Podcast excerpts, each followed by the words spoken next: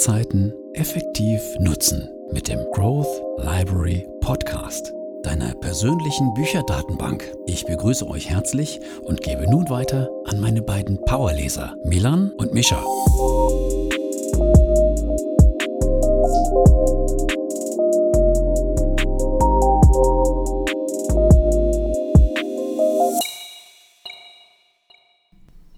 Herzlich willkommen, wie immer, auch nochmal von meiner Seite hier beim Growth Library Podcast.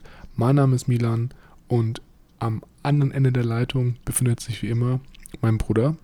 Mischa, hallo und herzlich willkommen. Natürlich auch wieder von meiner Seite. Ja.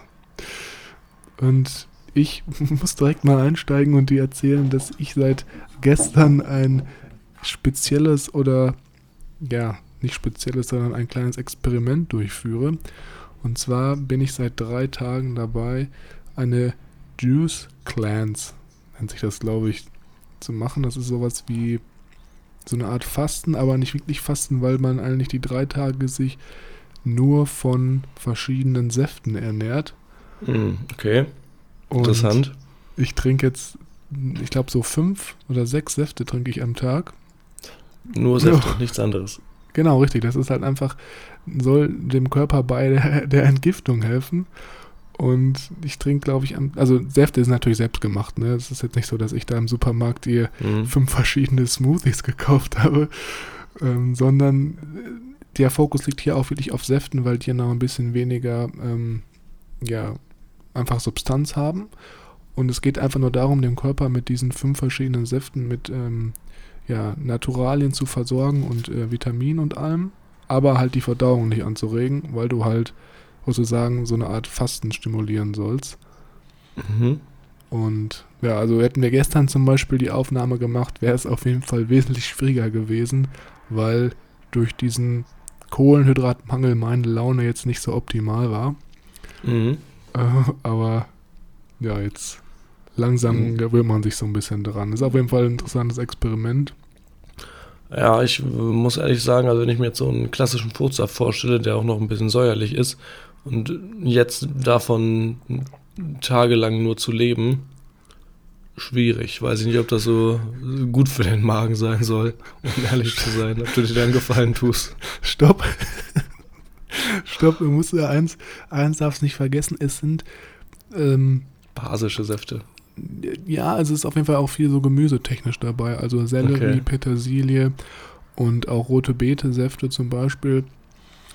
Ähm, und es ist natürlich auch nur drei Tage. Ich mache das jetzt nicht zwei Monate, ne? muss man auch dazu sagen. Okay. Und ähm, ja, aber was auch mir aufgefallen ist, neben diesen ganzen gesundheitlichen Aspekten, dass man auf jeden Fall auch so wirklich feste Nahrung viel mehr wertschätzt. Also ich freue mich schon auf Dienstag, wenn ich dann ähm, ja, wieder, wieder bei Meckes beim Drive-In durchfahren kann. Genau, das wird das, das erste Mal dann nach diesen Fasten, Fastentagen sein, erstmal zwei Big Macs und ein 12er Chicken Nugget. Geil. Natürlich nicht. Gut. Ähm, keep me up to date. Ich bin gespannt, was du in der nächsten Aufnahme davon erzählst, wie das jetzt ähm, dann war und was du da jetzt äh, für dich mitgenommen hast. Kurze Story meinerseits. Ich musste meine Skisaison jetzt ähm, vorzeitig beenden. Österreich ist ja mittlerweile auch Krisenstab. Mhm. Und letzte Woche war ich dann noch einen Tag sehr schön erst Skifahren und dann noch in der Sauna, was äh, echt ein Hammer-Tag war. Hat mir sehr gut gefallen. Und ich hatte eigentlich auch gehofft, dass man das nochmal wiederholen kann. Erst im Skifahren von 7 bis 14, äh, von 7 bis 4. Und dann noch schön die Sauna sich ähm, ein bisschen ja, den Speis raustreiben wart ihr dann wieder mit diesen Studenten im Schnee unterwegs oder wie nee, war das?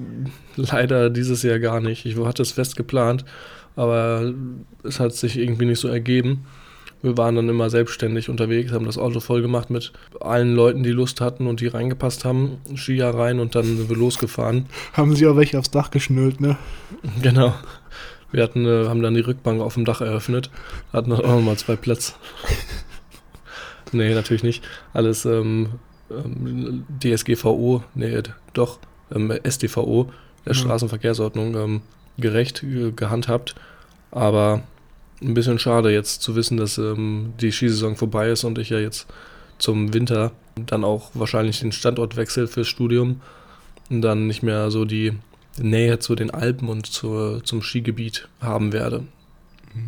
Ich finde das aber noch bei dir voll gemerkt, dass du da so eine, seitdem du dann nach München gezogen bist, da schon eine, ich will schon fast sagen, emotionale Beziehung zu diesem ganzen Thema Alpen, Wandern, Skifahren und so aufgebaut hast. Ich glaube, das wird auch dann wäre erstmal eine Umstellung, wenn du dann ja, wieder nach NRW kommst oder halt wo auch immer. Ja, da brauche ich auf jeden Fall neue ähm, Aktivitäten, um mich da ähm, auszulassen. Einradfahren wäre doch nicht schlecht. Ja, Einradfahren wäre cool. Ich habe auch überlegt, ob ich äh, vielleicht wieder ein bisschen Cityroller fahre. Ein paar Stunts so ein bisschen springen und äh, unten so ein paar Flips mit dem Drehen und alles. Wäre eigentlich auch ganz nett. Ja, kannst du mit dem Cityroller mal zu Uni fahren, wäre auch nicht schlecht. Ja, und auch äh, diese, ich weiß nicht, wie es heißt, diese die zwei Stäbe mit dem Seil, wo du unten diese zwei Ah, Halbkugeln hast. Diabolo oder Diabolo ja, heißt das doch. Ja, Diabolo, genau. Das wollte ich auch wieder anfangen. Da war ich früher richtig gut drin, habe ich auch teilweise drei Diabolos gleichzeitig gemacht.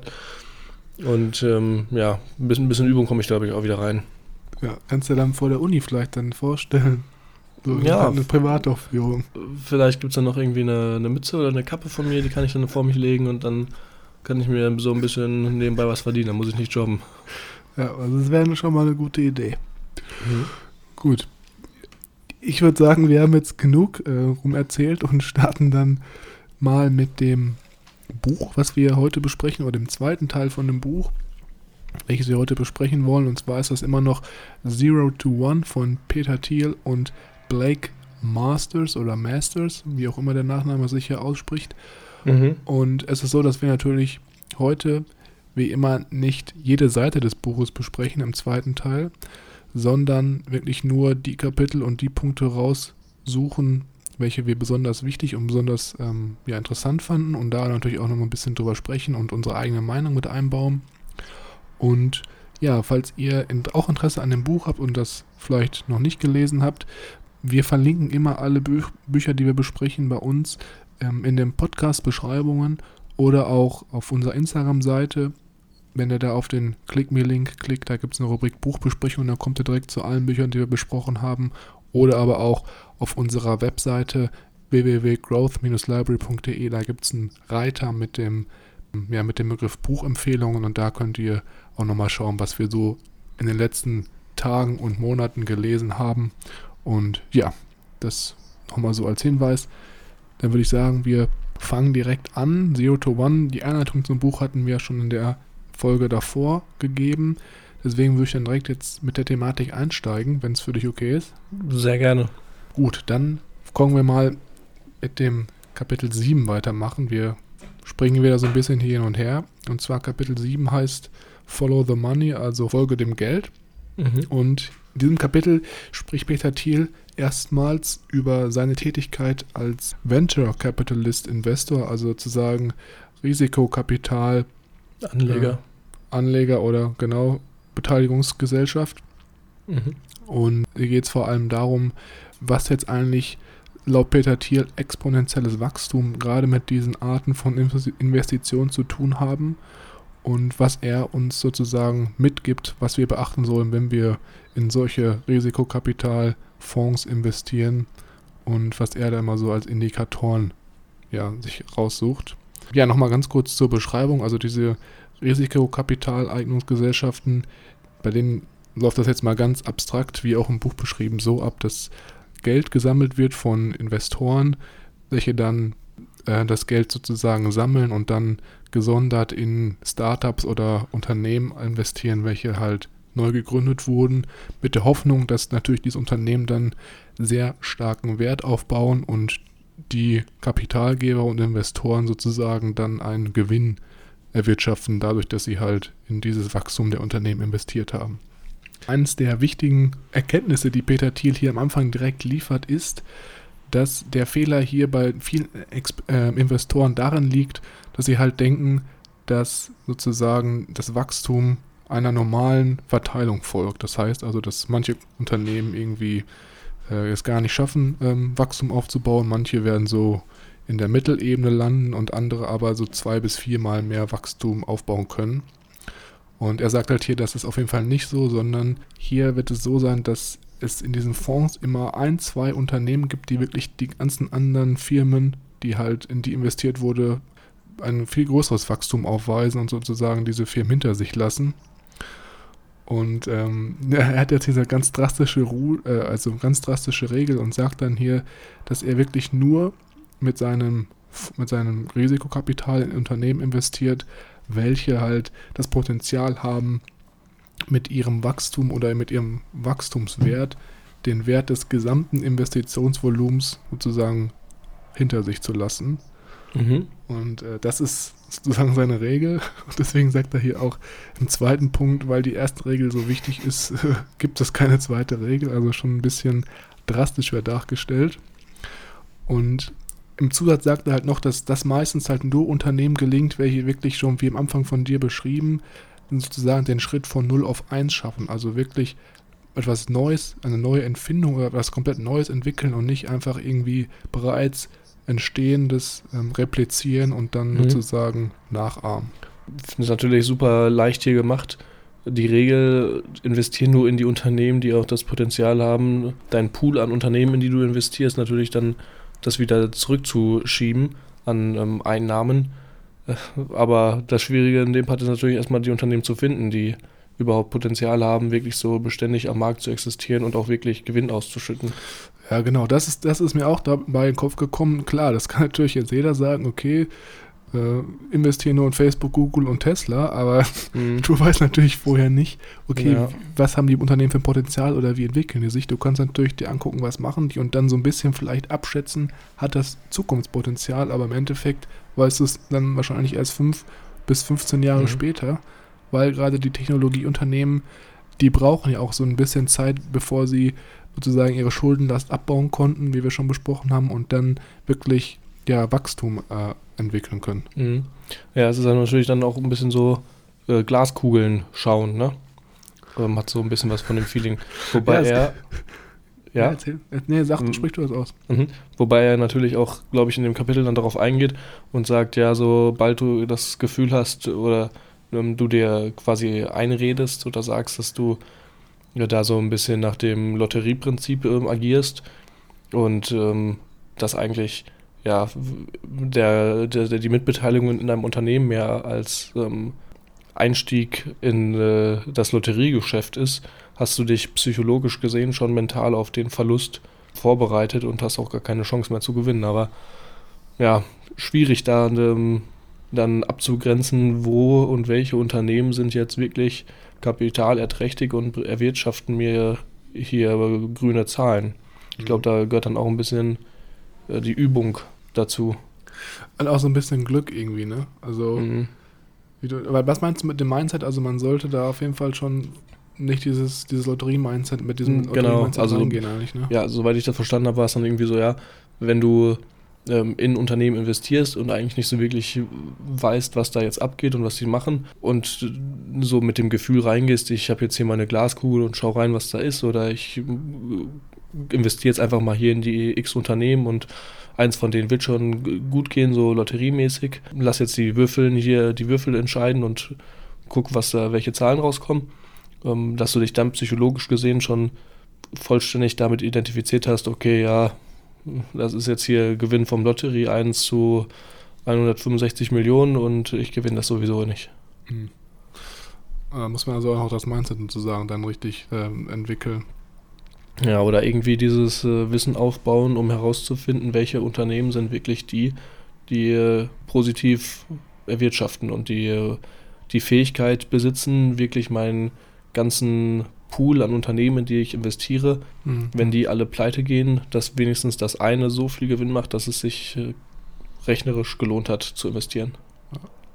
Ja, ich glaube, manchmal ist es sogar auch so, dass du es auch nicht so richtig beeinflussen kannst, weil wenn du jetzt zum Beispiel sozusagen Investoren hast, die für dich investieren, dann müssten ja eigentlich, du kannst ja die Investoren nicht beeinflussen. Da mhm. müsstest du eigentlich gucken, dass du nur dein Geld Firmen gibst, welche dann auch dieses Mindset oder diese Strategie verfolgen, dass sie halt mindestens immer jedes Unternehmen, jedem Unternehmen zutrauen, dass es halt das gesamte Volumen ähm, ja, outperformt sozusagen. Ja. Na gut, das ist natürlich jetzt hier eine Ansage, aber wenigstens haben wir mal gehört, worauf es ankommt, ne? Mhm. Gut. So viel zu dem Thema, würde ich sagen. Jetzt springen wir ein bisschen durch die Kapitel hier und fangen beim zehnten weiter. The Mechanics of Mafia.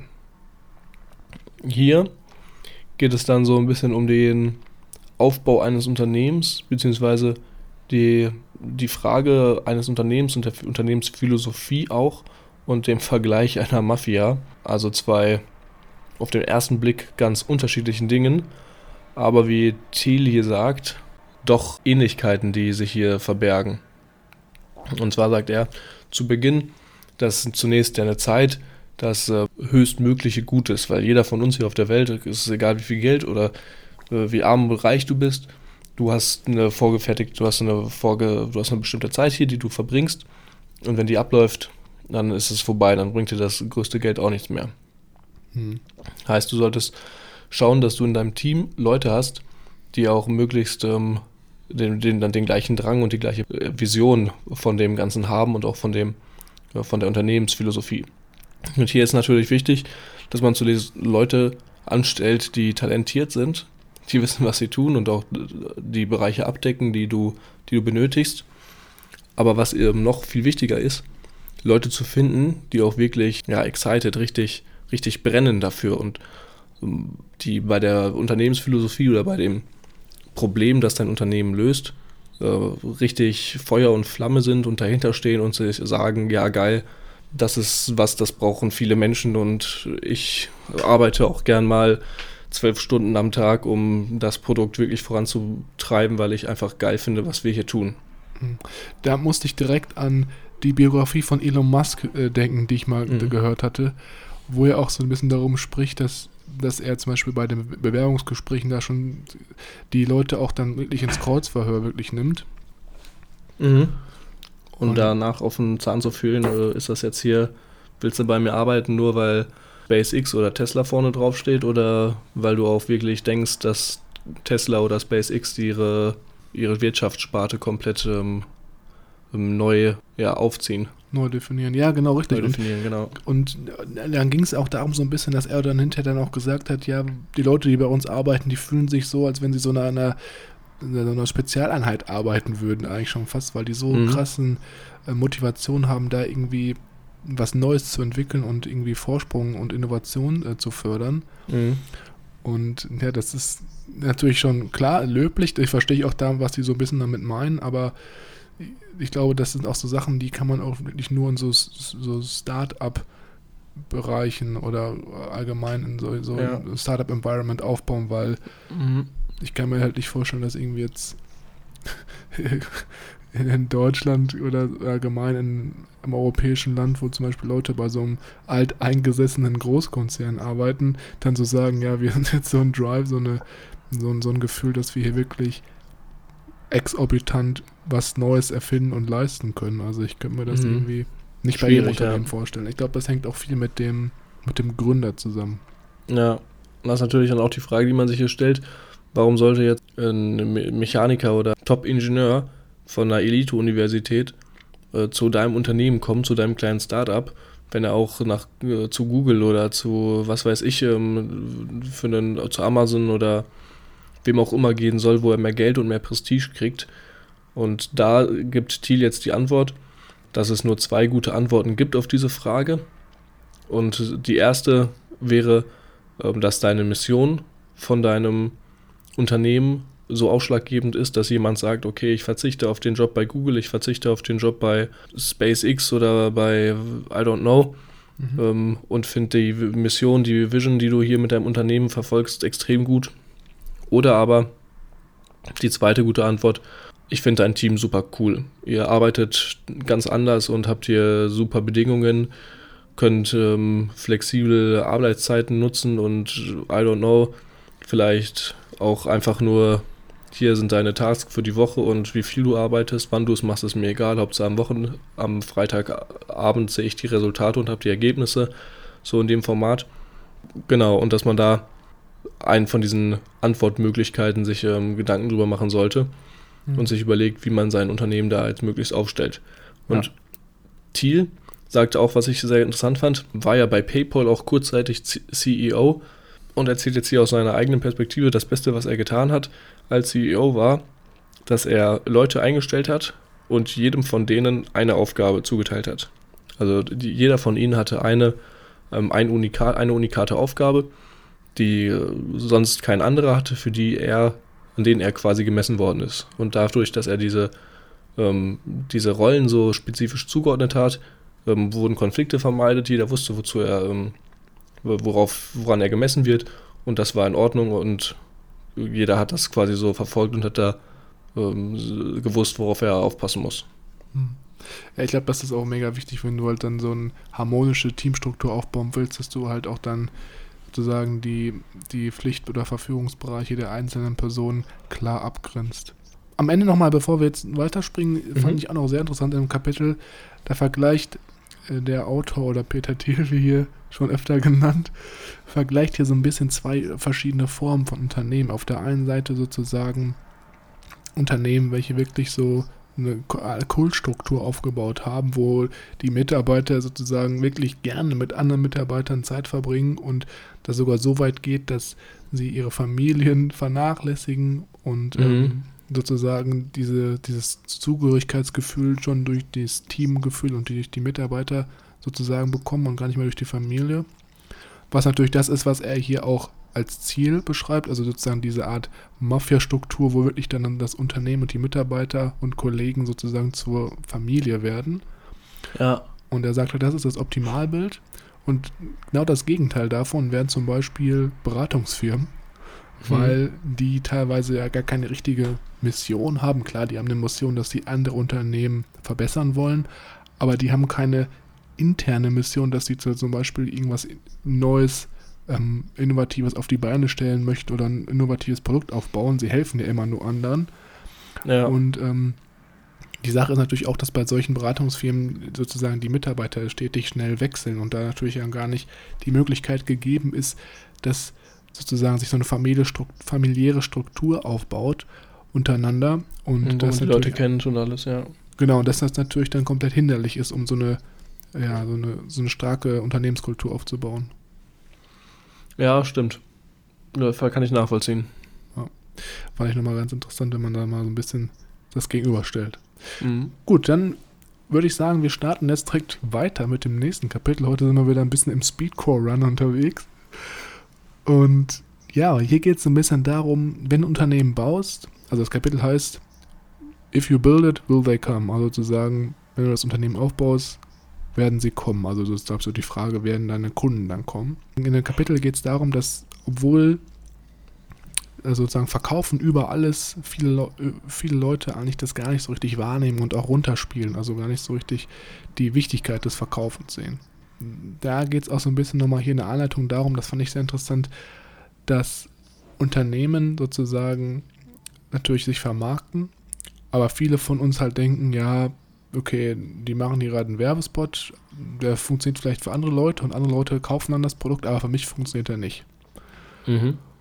Hier sagt er dann, muss man einmal eine ganz klare Strategie oder einen ganz klaren Aspekt vom Marketing oder Werbung verstehen. Und zwar ist es so, dass, dass Werbung nicht dafür entsteht oder dafür existiert, dass du direkt das Produkt kaufst, sondern dass du sozusagen unterbewusst das Produkt erstmal wahrnimmst und sozusagen unterbewusst so eine Art eine Notiz machst, welche dir dann sagt, okay, das Produkt gibt es, dich darüber nachdenken lässt und dann erst im, im weiteren Zeitverlauf dich das Produkt kaufen lässt. Also sozusagen, er sagt hier, Werbung funktioniert immer am besten, wenn er sozusagen versteckt ist. Und ähm, ja, das musste ich auch erstmal so ein bisschen sacken lassen und ich finde, im Prinzip hat er halt auch recht, wenn ich so ein bisschen meinen Kaufprozess immer beobachtet habe. Bei mir war es so, ich wurde irgendwie durch Freunde oder durch irgendwas, was ich online gesehen habe, aufmerksam auf Produkt, habe es dann aber nicht direkt gekauft, sondern habe dann erstmal eine Woche drüber nachgedacht zum Beispiel. Dann habe ich mir ähm, weitere Informationen zu dem Produkt eingeholt, geguckt, wie es sozusagen in anderen Testberichten abgeschlossen hat oder, was du natürlich auch kennst, vermutlich irgendwelche YouTube- ähm, angeguckt, wo halt dann mhm. das Produkt bewertet wurde und dann halt erst gekauft. Und das ist eigentlich auch, weiß nicht, ob es bei dir ähnlich war, aber das war auch voll die krasse Erkenntnis, die ich dann aus diesem Kapitel erlangt habe. Ja, ähm, habe ich aus dem Blickwinkel auch noch nie betrachtet, dass es äh, klar, Werbung sieht man ja meistens nicht immer am Tag danach, aber dass es auch eigentlich mehr darauf abzielt, dass du wirklich ja dein Produkt so ein bisschen im Unterbewusstsein von dem, von dem Kunden manifestierst und dass der da im richtigen Moment quasi dein Produkt auf den Schirm bekommt und dann die Kaufoption ergreift. Sehr, ja. sehr cool. Ja, richtig. Genau, und dann sagt er natürlich im weiteren Verlauf des Kapitels noch hier, dass es da so zwei Kern, ähm, Kennziffern gibt, welche sozusagen beschreiben, ob du effektiv dein Produkt verkaufen kannst oder auch die Möglichkeit hast, es zu verkaufen. Und zwar ist es auf der einen Seite, ich nenne jetzt mal die englischen Begriffe, es ist ein bisschen schwer, das auf Deutsch zu übersetzen. Das ist einmal der Customer Lifetime Value, also sozusagen, wie viel durchschnittlichen Profit kann man mit dem und einem, mit einem Kunden deines Unternehmens generieren, im, im Anbetracht der Zeit, die du deinem Kunden sozusagen, dein Kunde Kontakt mit dem Unternehmen hat. Und das zweite ist ganz klassisch die Kundenkosten, welche für Akquise aufkommen. Also wie viel zu, ähm, durchschnittlich an Kosten ausgeben, um einen neuen Kunden zu gewinnen. Mhm. Und er sagt hier, dass sozusagen, das ist eigentlich jetzt auch ganz simple BWL, dass sozusagen dieser Customer Lifetime Value, also diesen Profit, den du durchschnittlich durch, durch den ganzen Kunden Kundenzyklus gewinnen kannst, der muss höher sein als deine Kundenakquisekosten, um mhm. langfristig profitabel äh, dein Unternehmen zu führen. Und ja, das ist eigentlich selbsterklärend, meiner Meinung nach. Und ja, gibt es eigentlich jetzt nicht mehr so viel mhm. zu sagen. Er sagt dann hier nur, dass je kostspieliger dein Produkt ist, dass du dann natürlich auch wahrscheinlich mehr Kosten ausgeben musst, um ja. dann neue Kunden zu gewinnen. Ja, genau. Ist ja eigentlich klar. Ja, oder auch, was ich auch äh, interessant fand, war, dass er über dann sein Unternehmen Palantir ähm, gesprochen hat, ähm, wo dann teilweise Verträge abgeschlossen werden im Bereich von eine bis zehn Millionen. Und in, in solchen Beträgen, dann will man halt doch lieber den CEO sprechen oder will dann auch über zehn Jahre hinweg noch ähm, einen Customer Support haben und irgendwelche Leute, an die man sich wenden kann, wenn halt mal was nicht läuft und den persönlichen Kontakt halt. Genau, richtig. Da geht es jetzt schon, da wäre so ein bisschen die Rubrik, die ich nochmal ganz kurz anreißen wollte, geht es so ein mhm. bisschen um diese verschiedenen Level von Verkauf. Und das, was du beschrieben hast, war, glaube ich, diese komplexen Verkaufslevel, mhm. wo du halt wirklich dann was hast, was so hochpreisig ist und wo dann auch teilweise du auch lange Zeit brauchst, um ähm, eine Beziehung zum Kunden aufzubauen. Genau, also, und um den Vertrag dann abzuschließen. Genau, er hat gesagt, dass es hier mehrere Monate dauert teilweise und ja, ja das ist natürlich schon krass, aber Logisch bei den Summen, aber auch. Ja, klar, aber, aber dann reicht natürlich auch immer ein Verkauf für, weiß ich nicht, fünf Jahre oder so, um halt mhm. generell, generell ähm, dann irgendwelche Cashflows zu generieren, ne? Ja. Genau, was ich abschließend zu dem Kapitel noch schön fand, war, dass sie auch mal so, also das Zero to One ist ja ähm, gerade auch der Autor ähm, kommt ja aus dem sehr IT-lastigen Umfeld, gerade im Silicon Valley und Co. Und da wird das vielleicht von dem ein oder anderen ITler oder von dem ein oder anderen ja, Nerd unterschätzt, der da fachspezifisch in seiner ähm, Nische ist und vielleicht das tolle Produkt hat, aber von Verkaufen eigentlich null Ahnung hat. Mhm. Gut, das nächste Kapitel, das wir uns genauer anschauen wollen, äh, der Mensch und die Maschine, Man and Machine. Da geht es um das schöne Paradox, dass die Menschheit ja sowieso äh, von dem Computer irgendwann mal abgelöst wird und dann ja, übernehmen die Maschinen die Vorherrschaft, rotten die Menschen aus und ähm, die Maschinen besiedeln dann den Mars. Aber das ist ja eigentlich relativ klar, deswegen können wir direkt zum nächsten Kapitel übergehen. können wir eigentlich schon abbrechen. Das genau. Kapitel habe ich im Buch auch gelesen, nur die Überschrift gelesen und habe dann direkt weitergeblättert. Ich wusste schon sozusagen, worum es genau. geht. Ah, kenne ich schon, weiß ich. Nächste. Genau, so ungefähr. ähm, nee, genau, also diese Thematik gerade will jetzt, äh, wird die Maschine uns jetzt ersetzen und äh, bleibt überhaupt noch Arbeit übrig, gerade in Zeiten der Digitalisierung und Automation.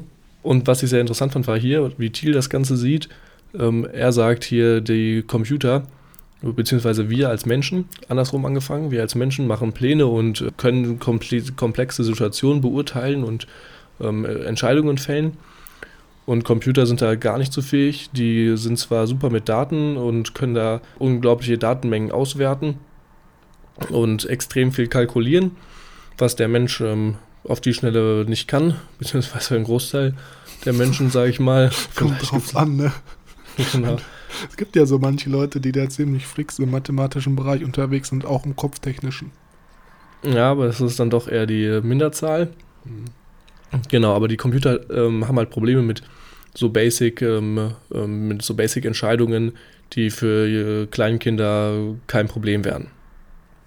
Und jetzt ähm, quasi einen Weg zu finden, wie man das als ähm, ja, Unternehmensmöglichkeit sehen kann, ist ähm, natürlich ein Produkt zu schaffen, bei der der Mensch und der Computer Hand in Hand gehen und beide quasi nicht separat isoliert sind, sondern eine Kernfunktion haben, bei der äh, das beides schön harmoniert und sagt auch hier, die meist ähm, die wertvollsten Unternehmen in der Zukunft ähm, sind nicht die, die irgendwelche Computerprobleme alleine lösen, sondern sind die, die sich damit beschäftigen, wie man Menschen, also menschliche Probleme mit Hilfe von Computern lösen kann. Ich fand es auch mega cool, weil er hier dann auch im gleichen Zuge noch das Beispiel von PayPal nennt, wo die in der Anfangszeit irgendwie Probleme hatten mit Kreditkartenbetrug und dann sozusagen Mhm. den Algorithmus geschrieben hat, der sozusagen dann diese, diesen Betrug erkennen sollte, was Ja. dann auch immer geklappt hat für einen Tag, aber dann sozusagen die Betrüger ihr Verhalten irgendwie angepasst haben, sodass der Algorithmus das dann am nächsten Tag nicht mehr erkannt hat und sie Mhm. dann ähm, sozusagen diesen Ansatz nochmal neu durchdacht hatten und dann einen Algorithmus geschrieben hat, der allgemein erstmal alle ähm, Transaktionen herausfiltert, welche so ein bisschen kritisch sind oder sozusagen Mhm. diesen Betrug vielleicht ähm, ja, haben könnten. Und dann im nächsten Schritt sozusagen einen Mitarbeiter dann nochmal wirklich gegentestet, ob wirklich Kreditkartenbetrug vorhanden ist und sozusagen dadurch dann auch wirklich die Kreditkartenbetrugsrate drastisch äh, gesenkt werden konnte bei PayPal. Das fand ich eigentlich ziemlich cool. Mhm. Schönes Beispiel, wo die Maschine dann quasi dem Menschen unter die Arme greifen konnte und dem quasi dann nur die Fälle vorgegeben hat, wo mögliche Betrugsfälle sein könnten. Ja, klar, genau, so als ersten Filter halt, ne? Bevor genau, dass man halt nicht jede andere Transaktion menschlich überprüfen muss. genau, richtig. Cool. Gut, soweit dazu. Mhm. Ja, ich habe hier gerade nochmal einen Schluck aus meinem Selleriesaft genommen, falls du es gehört hast. Mm, lecker. Ich fühle mich jetzt auch wieder richtig fit. Da ist man glatt satt, ne? Für heute Abend brauche ich nichts mehr. Ich habe meinen Selleriesaft. Stopp, vorm Schlafengehen trinke ich immer Cashewmilch jetzt. Okay. Selbst gemacht sogar. Das ist dann sozusagen der Abendsaft. Aber das ist ein anderes Thema. Also der Mixer ist in Dauerbetrieb. Ja, genau. Also wir sind hier Tag und Nacht am Mixen. Ich glaube, unsere Nachbarn sind da auch noch nicht so ganz zufrieden mit, aber Äh, die ganze WG zieht bei dem, bei dem Spaß mit, ne? Nee, nee, nee, nee, nicht alle. Zwei von drei, sagen wir mal so.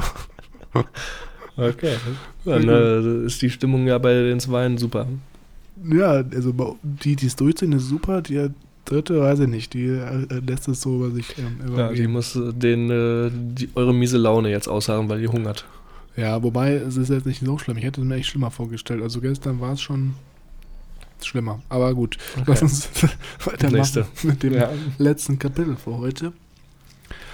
Und zwar, ja, ich äh, sag mal so, hier geht es so ein bisschen in dem Teil darum, dass ja am Anfang des 21. Jahrhunderts allgemein so dieser, diese Trendwelle war, dass viele Unternehmen oder viele Leute Unternehmen gegründet haben, welche so ein bisschen an dem ja, Green Technology, also diesen umweltfreundlichen Technologien ähm, Mhm. orientiert waren, um sozusagen dann die Ressourcen des Planeten zu schonen. Es ist natürlich jetzt so, dass wie wir alle wissen, da waren zwar viele Unternehmen, die sich gegründet haben, aber ganz viele davon auch sozusagen nicht überleben, überlebt haben. Also einfach, weil sie laut Peter Thiel ganz entscheidende sieben Kernfaktoren nicht beachtet haben oder sozusagen nicht erfüllt haben, die er hier nennt. Und wir hatten uns das jetzt so überlegt, du würdest einmal immer den Punkt nennen und ich nenne dann direkt im Gegenzug ein Beispiel eines Unternehmens, welches es richtig gemacht hat, damit wir da auch nochmal so ein Mhm. bisschen Anwendungsbezug haben. Und zwar wäre das in dem Fall eines der spannendsten Unternehmen meiner Meinung nach heutzutage und zwar ist es Tesla. Und dann schauen wir uns mal an, wie die sozusagen diese sieben Punkte gemeistert haben und Mhm. warum sie sozusagen dann diesen Crash der Green Technology Unternehmen überlebt haben. Mhm. Gut, die erste Frage, die man sich hier stellen sollte, ob das Unternehmen auch wirklich gut ist, ähm, the Engineering Question, also die Ingenieurfrage, basierend auf meiner Technologie, die ich verwende, ob sie wirklich so super ist und ob sie wirklich zehnmal besser ist als die der Konkurrenz, um auch wirklich ähm, da einen Vorteil, einen Technologievorteil bewerkstelligen zu können. Mhm. Genau, und Tesla ist natürlich jetzt hier so, auf der einen Seite sind die natürlich pioniertechnisch unterwegs im Bereich der Lithium-Ionen-Batterie, weil die natürlich mhm. die Struktur so haben, dass die Batterien einmal eine viel höhere Kapazität haben als sozusagen Mitbewerber. Und Peter Thiele geht sogar so weit in dem Buch hier, dass die Technologie von Tesla nicht nur batterietechnisch, sondern auch noch Antrieb und Motor so gut ist, dass sozusagen andere Unternehmen, also andere Automobilhersteller, auch die Testtechnologie von Tesla nutzen, was für mhm. ihn ein ganz klarer Indikator ist, dass die Technologie mindestens zehnmal besser ist als die Konkurrenz. Mhm. Finde ich ähm, ganz gut. Ich muss aber auch ehrlich sagen, ich habe jetzt ähm, herausgefunden, dass äh, Tesla ja auch mitunter eins der ersten Unternehmen war, die alles hier Touch und Interieur und so, große Bildschirme, große Displays waren. Mhm. Ähm, BMW beispielsweise stellt sich da ganz klar gegen auf und möchte da nicht in diese zu viel Touch und zu viel äh, Fingertipperei haben, mhm. weil die auch sagen, okay, unsere Kunden sind halt meistens Leute, die eher so in dem ja, 30 plus, 35 plus Segment sind. Mhm. Und da brauchen die vielleicht noch so ein bisschen die Haptik mit Knöpfen und ähm, die wollen sich ihre Popo-Heizung lieber mit einem haptischen Knopf oder mit äh, das Radio mit einem schönen Dreh ähm, Automatismus hier mit so einem Dreh Regler anstellen, als über irgendwelche Touch-Regelungen. Hm. Das, das verstehe ich, aber die andere Frage ist natürlich auch, wenn jetzt sozusagen unsere Generation älter wird, genau. Ja. Ob, ob dann natürlich nicht auch das eigentlich wegfällt, weil wir das ja auch schon mhm. gewohnt sind, so, ne? Ja, bleibt interessant. Schauen ja. wir mal. Die zweite Frage, the timing question, bei der wir natürlich jetzt dann sind, mhm. Äh, passt perfekt ist jetzt momentan der richtige Zeitpunkt für das Business? Oder sollten wir mit Tesla vielleicht noch zehn Jahre warten, um, bis unsere Generation dann so weit ist und das Geld hat, sich ein Auto zu kaufen? Genau, hier im Buch wird jetzt nochmal jetzt nicht so ganz genau auf den Aspekt eingegangen, den wir gerade besprochen haben, sondern hier geht es mhm. darum, dass zur Gründungszeit von Tesla, gerade in diesem, diesem, dieser Blase von Green Technology Unternehmen, äh, die, die Regierung der Vereinigten Staaten Unterstützung angeboten hat, um einfach dieses, diesen, diesen Rush zu fördern. Und da war es dann so, dass Tesla, weil sie gerade so eine grüne Technologie auch entwickeln, sich eine Unterstützung vom, von der Regierung sichern konnte in Wert von 465 Millionen US-Dollar. Und mhm. in Anbetracht dessen war es sozusagen eine einmalige Möglichkeit und auch der richtige Zeitpunkt, um dieses Unternehmen zu starten, weil das natürlich ja, immense Summen sind, die man halt auch dann gut äh, verwirklichen oder realisieren kann, um ein Unternehmen aufzubauen. Mhm. Schon eine gewaltige ähm, Summe, die sie da bekommen haben vom Staat. Die dritte Frage, ähm, the Monopoly Question, also die Monopolfrage, starten wir hier bei unserem Unternehmen wirklich mit einer Nische oder ähm, ist es ein großer Teil von einem großen Markt? Wir erinnern uns ja nochmal kurz zurück. Wir sollten ja laut Thiel anfangen, möglichst in einer kleinen Nische zu starten. Mhm. Genau, und da ist es ganz klar so, dass Tesla ja wirklich sich hier auf einen. Klar, es gab vorher schon Elektrofahrzeuge und auch Wasserstofffahrzeuge, die, glaube ich, von Toyota schon auf dem Markt waren. Und, oder von Hyundai sogar auch. Und hier war es aber so, dass Tesla sich wirklich auf einen Kernbereich spezialisiert hat. Und zwar waren das hier diese High-End elektrischen Sport, äh, Sportwagen. Und mhm. in dieser Nische gab es halt nichts Wirkliches. Die anderen Elektroautos, das waren halt mehr so kleinere City Cruiser, würde ich jetzt mal sagen. Und das war mal was ganz Neues. Eine wirkliche Limousine, welche dann voll elektrisch unterwegs war. Also ein ja. Nischenmarkt, der natürlich am Anfang dann auch dominiert wurde und dann schrittweise, wie wir ja jetzt wissen, durch ähm, das Erstellen von anderen Modellen ausgebaut wurde, um dann das Marktsegment noch weiter zu durchbrechen. Mhm. Schwierig natürlich, aber ich bin guter Dinge, dass sie auch weiterhin noch lange bestehen, gerade wenn man sagt, ich möchte jetzt elektrische High-End-Super-Sportcars, aber Ja, Das- das, das hat sich natürlich auch ein bisschen gewandelt. Ich glaube, das war so erst die Nische und jetzt sind die auch mit dem Mhm. Supertruck unterwegs. ja, Wobei- stimmt, ja. Wobei der wahrscheinlich auch nicht in Deutschland zugelassen werden kann, weil der keine Knautschzone vorne hat und die Scheinwerfer auch irgendwie Mhm. falsch positioniert sind. Also, ja, man wird spannend auf jeden Fall. Aber die Ja. kommen jetzt nach Berlin da in die Richtung, ne? Brandenburg, da Mhm. mit dem Westwerk.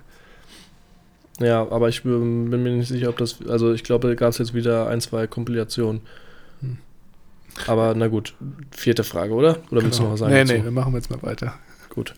Ähm, the People Question, also ähm, mit welchem Team bin ich ausgestattet? Ja, da haben wir ja gerade eben schon so ein bisschen drüber gesprochen, dass bei Tesla das eine ganz eigene Unternehmensstruktur ist oder allgemeiner, ja, nicht Unternehmensstruktur, sondern all, ganz spezielle Teamstimmung sozusagen. Und Elon Musk ja selber sagt, dass wenn man Tesla als Mitarbeiter eintritt oder beitritt, dass man da sozusagen einer einzigartigen Spe Spezialeinheit äh, beitritt und ähm, ja, das ein ganz eigener Spirit ist. Also die haben auf jeden Fall ein Team, wo er auch selber immer Interviews führt und guckt, ob die Mitarbeiter reinpassen und ob die auch sozusagen die gleichen Ambitionen Mhm. an ihre Arbeit stellen wie er selbst. Mhm. Ich habe sogar mal gehört, dass er, glaube ich, ähm, tatsächlich jedes unter ähm, jedes Interview auch selber ähm, führt und das nicht ähm, irgendwelchen anderen Leuten zulässt ähm, oder übrig lässt. Die nächste Frage, the distribution question, also die Verkaufsstrategie. Äh, Gehe ich, ähm, habe ich meine eigenen Stores oder bin ich im Concept Store oder mache ich nur Online-Handel? Mhm. Genau, genau. Hier geht es ja auch so ein bisschen darum, ob man überhaupt allgemein einen Weg gefunden hat, sein Produkt an den Kunden zu bringen. Und hier ist es so, dass Tesla wieder einen sehr eigenen Weg geht. Das wissen wahrscheinlich auch die meisten unserer Hörer schon, dass sie sozusagen eigene Stores haben. Da ist mich interessant, dass die sozusagen ihre Stores immer oder häufig in der Nähe von Apple Stores positionieren, wo sie halt dann die Autos präsentieren, wo Leute dann sozusagen dass sich das Produkt anschauen können und dann im Endeffekt auch sozusagen den Wagen online über einen Online-Shop verwalten oder bestellen können. Also ganz interessant. Das heißt, hier ist es anders als bei anderen Autoherstellern, die nehmen sozusagen den Verkaufszweig komplett unter Kontrolle, was natürlich auf der anderen Seite ein bisschen teurer ist, aber du natürlich viel besser deine, dein Verkaufserlebnis und dein Kundenerlebnis ähm, kontrollieren kannst. Und das, glaube ich, in langfristiger Sicht schon ein Vorteil ist. Mhm.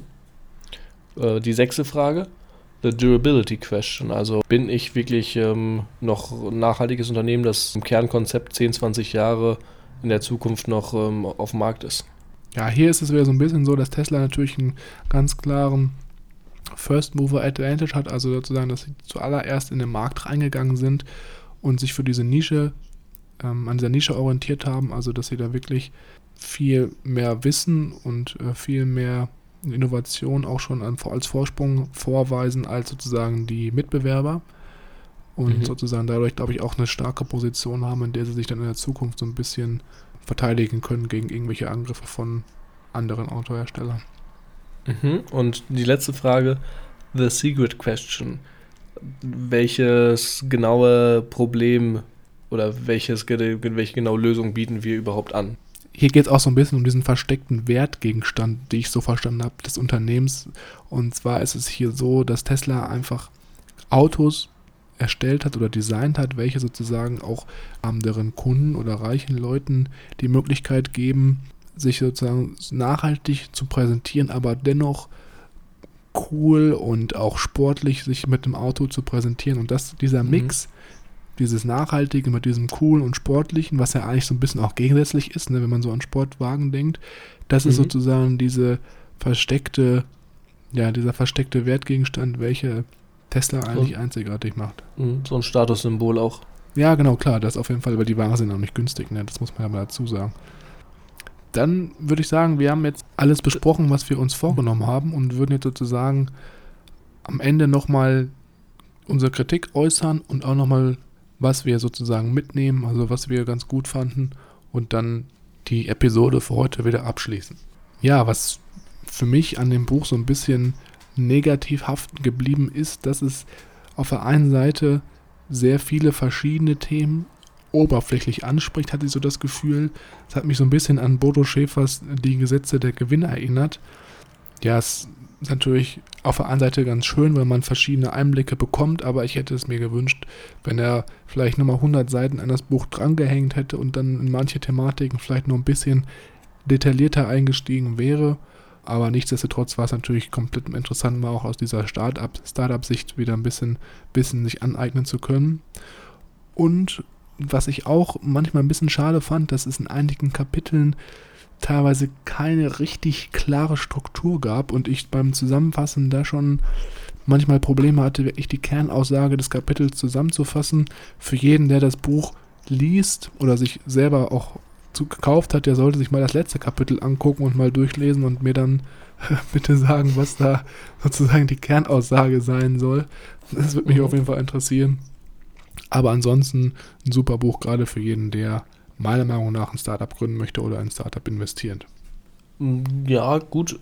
Von meiner Seite aus die Kritik kann, kann ich mich nur anschließen, dass äh, mir auch so manchmal so ein bisschen die Tiefe gefehlt hat. Wird aber auch eigentlich direkt weiter den Umschwung machen, zu was wir jetzt mitnehmen.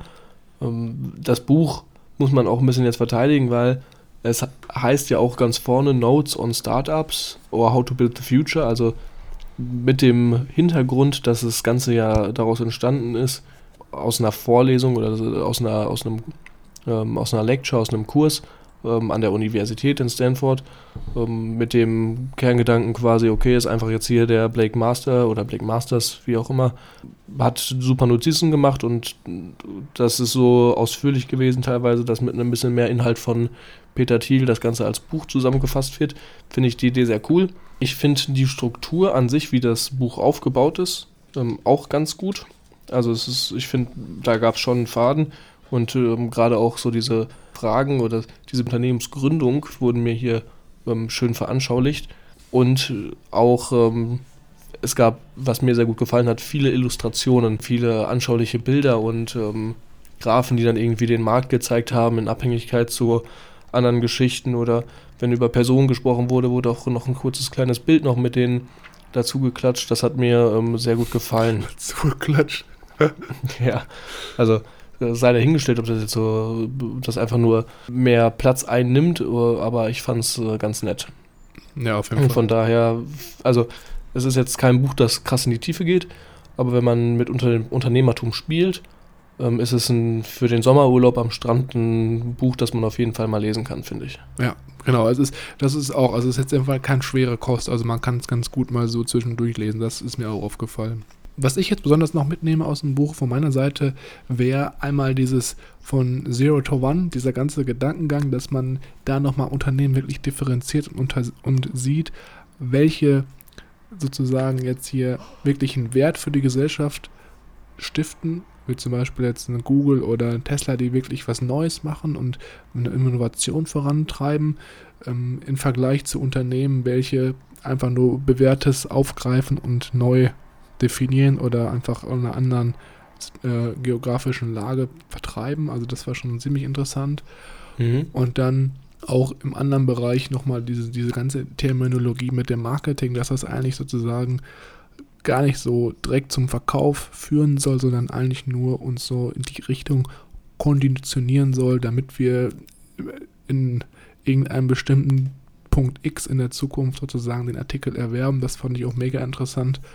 Mhm. Und als letztens, letzten Punkt nochmal diese sieben Fragen, die wir auch gerade besprochen haben. Ich glaube, das ist eigentlich ein ganz guter Anhaltspunkt, wenn man wirklich vorhat, ein Unternehmen zu gründen, mal sich diese sieben Fragen durch den Kopf gehen zu lassen und zu gucken, okay, passt das alles? Äh, Habe ich da irgendwie was vergessen oder? Mhm, Habe ich da eine Antwort drauf? Genau, richtig, dass man da allgemein so eine Art erste mhm. Checkliste schon mal für sich entwickelt, um zu gucken, hat das Ganze, was ich hier vorbehaupte, Sinn und ähm, ja mir ist gerade ein Punkt eingefallen, noch an Kritik, den ich noch erwähnen will, weil ich den gerade auch kurz angesprochen habe, ist, das Buch, der beziehungsweise Peter Thiel ist natürlich auch sehr vordefiniert, was IT und Co. angeht und deswegen auch der Name des Buches, Zero to One.